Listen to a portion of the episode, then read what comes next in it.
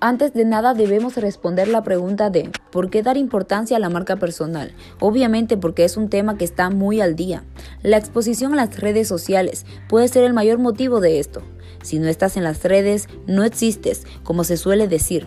Con, ellas proyectamos una imagen, nuestras relaciones, nuestro comportamiento, la actitud en nuestro día a día, cómo nos vestimos, nuestra reputación. Siempre hemos estado expuestos, pero nunca de una forma tan directa y constante como ahora.